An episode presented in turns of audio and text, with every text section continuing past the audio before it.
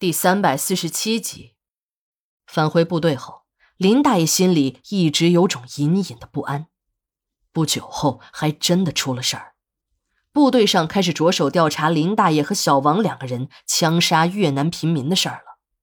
事情的起因是两个西方的战地记者拍下的一张照片，照片上有三个人：一个赤裸的越南女人，一个穿着短裤的不明国籍的男子。一个穿着中国军装的军人，这个军人目睹那个不明国籍的短裤男子开枪杀人，无动于衷。照片的说明上还说，那个短裤男子很有可能是中国士兵，而那个中国军官还强行搜查了他们的物品，破坏了相机的胶卷。幸好两个人有准备，把另一台相机藏在了草丛中。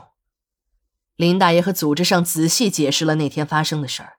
领导告诉他：“唉，幸好你们及时处理了那些山民的尸体，要不然又要闹出一场国际事件。”虽然林大爷一再解释说那个女人是越南女特务，可那个女人死的时候已经没有证据证明那是个特务。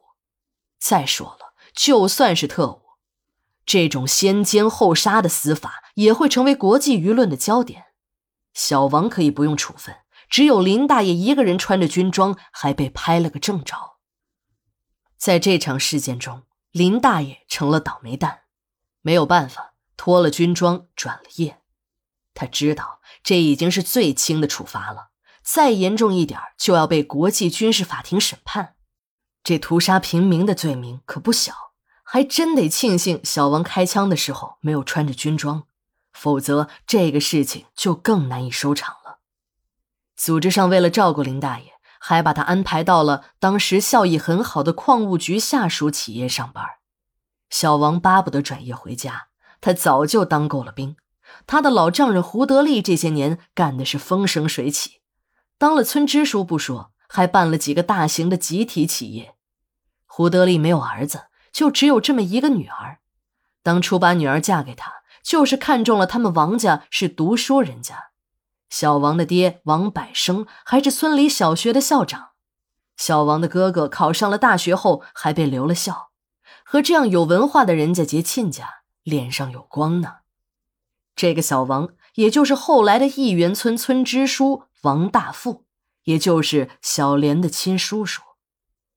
矿区逐渐没落了，林大爷也下了岗，虽然他手里有一张荣军证，可以证明他参过军，还没受伤。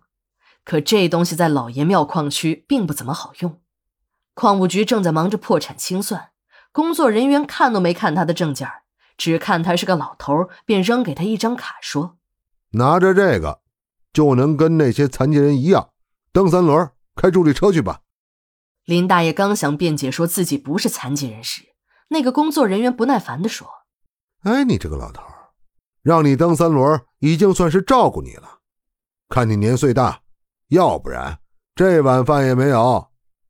林大爷真的蹬起了三轮车。当他第一次骑着自己那辆用自行车改装的三轮车上街拉客时，他才发现这蹬三轮的还真是多，有很多还是自己熟悉的面孔。第一天，林大爷的心里很不自在，生怕遇到熟人，便不往人多的地方去，专门走一些偏僻的小路。一天下来，只拉到了一个客人，赚了三块钱。虽然林大爷极力的回避熟人，可他是土生土长的老爷庙人，认识他的人实在是太多了。别看只拉到了一个客人，但这熟人却碰到了十几个。一天、两天、三天，一晃半个月过去了，林大爷早已经没有了第一天上街时的羞涩。也像同伴们一样，专门找人多的地方去等客。这样一来，一个月下来也能有几百块钱的收入。干他们这样的活儿，最怕的就是刮风下雨的天气。在这种恶劣的天气里，他们几乎是没有收入的。即使他们顶着风雨上街，坐的人也很少，客人们都会选择出租车。林大爷知道，老伴儿背着他去高架桥下面。和那些拾荒者们一起去捡那些从灵车中扔下来的买路钱的事儿，他也不想让老伴儿去了，但他知道老伴儿呢也是没有办法，家里的生活实在太拮据，儿子在上学，自己的身体又不好，蹬三轮也赚不了几个钱。儿子曾几度因为经济原因要辍学，要不是好心的老师和同学们帮助，那早就读不下去了。